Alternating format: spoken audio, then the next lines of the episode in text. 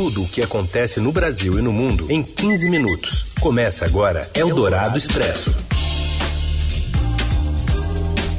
Olá, seja muito bem-vindo, muito bem-vinda a mais uma edição do Eldorado Expresso, né? Nessa parceria do Estadão com a Rádio Eldorado e que reúne todas as notícias da hora do seu almoço em 15 minutos.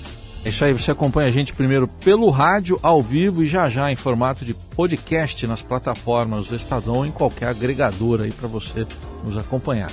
Também pelas redes sociais da TV Estadão, já que tem versão em vídeo, né, do Eldorado Expresso, que a gente faz aqui um pouquinho mais cedo e que está disponível também para você que é ligado aí nos canais do YouTube. Eu sou Raíssa Abac e aqui também está Carolina Ecolim para a gente trazer os destaques da edição desta quinta-feira, 8 de agosto. Eldorado Expresso. Empresário Ike Batista é preso de novo no Rio de Janeiro em desdobramento da Operação Lava Jato. Reforma da Previdência chega ao Senado, mas ainda tem uma conta a ser paga na Câmara com a liberação de verbas para emendas parlamentares. No churras. Políticos alemães querem aumentar o imposto sobre carne para proteger o clima. Eldorado Expresso. O empresário Ike Batista foi preso hoje de manhã pela Polícia Federal em um desdobramento da Lava Jato no Rio e a repórter Roberta Jansen traz agora os detalhes da operação. Oi, Roberta, boa tarde. Oi, Heisen. Oi, Carol. Boa Oi. tarde. O empresário Ike Batista voltou a ser preso na manhã desta quinta-feira pela Polícia Federal, em um desdobramento da Lava Jato no Rio. A Operação Segredo de Midas cumpre também um mandado de prisão preventiva contra Luiz Arthur Andrade Correia, o Zarta, que era o operador financeiro do grupo do empresário. Os agentes da Polícia Federal cumprem também mandados de busca e apreensão na casa dos filhos de Ike, Olim e Thor. As ordens foram expedidas pelo juiz federal Marcelo Bretas, da 7 Vara Federal Criminal do Rio.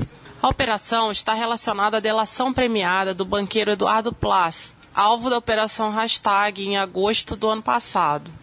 Ike Batista e Luiz Arthur são acusados de manipular o mercado de ativos mobiliários com o objetivo de gerar capital e sustentar assim o esquema de pagamento de propinas da organização criminosa do ex-governador Sérgio Cabral.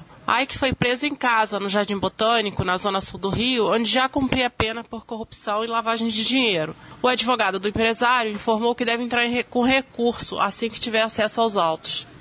Eldorado Expresso. Bom, e a Câmara dos Deputados aprovou em segundo turno o texto base da reforma da Previdência por 370 votos a 124. Agora a proposta é assunto do Senado. As informações vêm de lá com o repórter Daniel Vetterman. Oi, Daniel. Olá, Raíssen. Olá, Carol. A reforma da Previdência chega hoje ao Senado Federal após a conclusão da votação na Câmara dos Deputados. A expectativa é que a reforma esteja votada no Senado entre o fim de setembro e o começo de outubro. Ela precisa passar pela Comissão de Constituição e Justiça, onde precisa de 14 votos, e depois no plenário da Casa, onde precisa de 49 votos favoráveis para ser aprovada. O relator será o senador Tasso Gereissati e o governo quer que o relatório desse texto que veio da Câmara não tenha alterações para que não precise voltar para análise dos, dos, deputados. A inclusão de estados e municípios está sendo discutida por meio de uma PEC paralela. Os senadores, no entanto, querem emplacar outras alterações nesta segunda proposta. Hoje de manhã, o presidente Jair Bolsonaro falou sobre a aprovação da proposta na Câmara. Dia do Bahia de 1x0, agora domingo, estou satisfeito.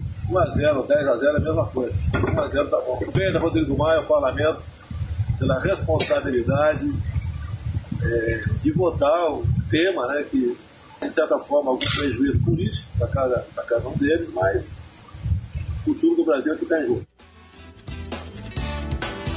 Aí a fala do presidente Bolsonaro, né? E agora ainda tem outras, outros desdobramentos, porque a moeda de troca na votação da reforma da Previdência em segundo turno, os 3 bilhões de reais remanejados pelo governo para atender a ministérios e também as emendas parlamentares, ainda dependem de, no, de novas receitas para poderem ser executados. As verbas canceladas para dar espaço no orçamento às novas despesas já estavam congeladas devido à necessidade do governo de apertar o cinto. Tudo isso para cumprir a meta fiscal, mediante né, a arrecadação menor que previsto. Do total destinado às emendas, mais de um bilhão de reais, né, quase mais de um terço, virão de verbas da educação. Eldorado Expresso. E o presidente Jair Bolsonaro está longe de se afastar das polêmicas relacionadas à ditadura militar. Na manhã desta quinta-feira, ele disse que o coronel Brilhante Ustra, chefe do DOICOD, um dos principais órgãos de repressão política durante a ditadura militar, é um herói nacional. O presidente fez a declaração aos jornalistas antes do encontro agendado para hoje com a viúva de Ustra, Maria Joseita Brilhante Ustra. Foi a revisora do livro dele. É uma mulher que tem histórias maravilhosas para contar das presidiárias em São Paulo, envolvidas com a guerrilha. Tá? Tudo que ela fez, o tocante é um bom tratamento a ela, o tocante enxoval, dignidade, um parto. E ela conta uma história bem diferente daquela que a esquerda contou para vocês. Tem um coração enorme, eu sou apaixonado por ela. não tive muito contato, mas tive alguns contatos com o marido dela enquanto estava vivo. Um herói nacional que evitou que o Brasil caísse naquilo que a esquerda hoje em dia quer. Eldorado Expresso. O ministro da Justiça, Sérgio Moro, afirmou ao Supremo Tribunal Federal que jamais houve qualquer determinação administrativa para que fosse destruído o material colhido com hackers preso pela Polícia Federal no mês passado, no âmbito da Operação Spoofing, né? aquela que investiga a invasão de telefones e obtenção de dados de autoridades. A manifestação foi enviada em ação do PDT, pela qual o ministro Luiz Fux proibiu a destruição das provas.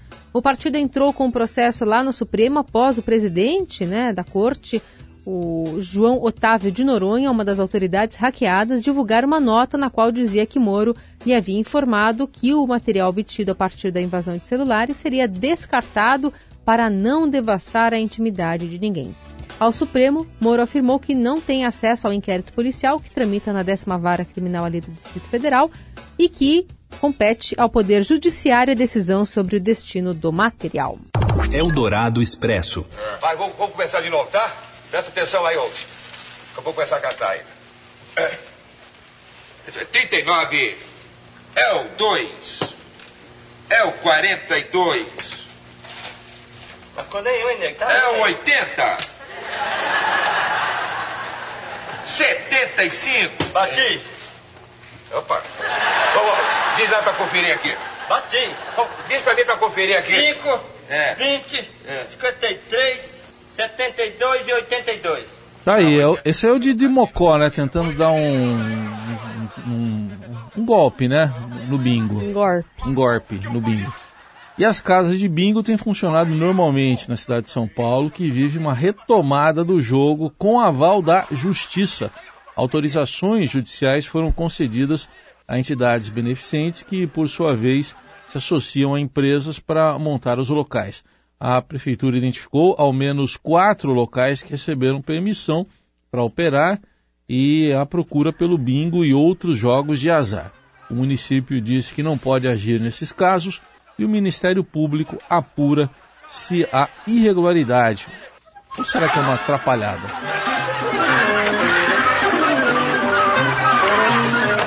Eldorado Expresso. E o Índice Nacional de Preços ao Consumidor Amplo, IPCA, considerado a inflação oficial do país, ficou em 0,19% em julho, Segundo o IBGE, apesar da aceleração em relação ao mês anterior, trata-se da menor taxa para julho desde 2014, quando ficou em 0,01%.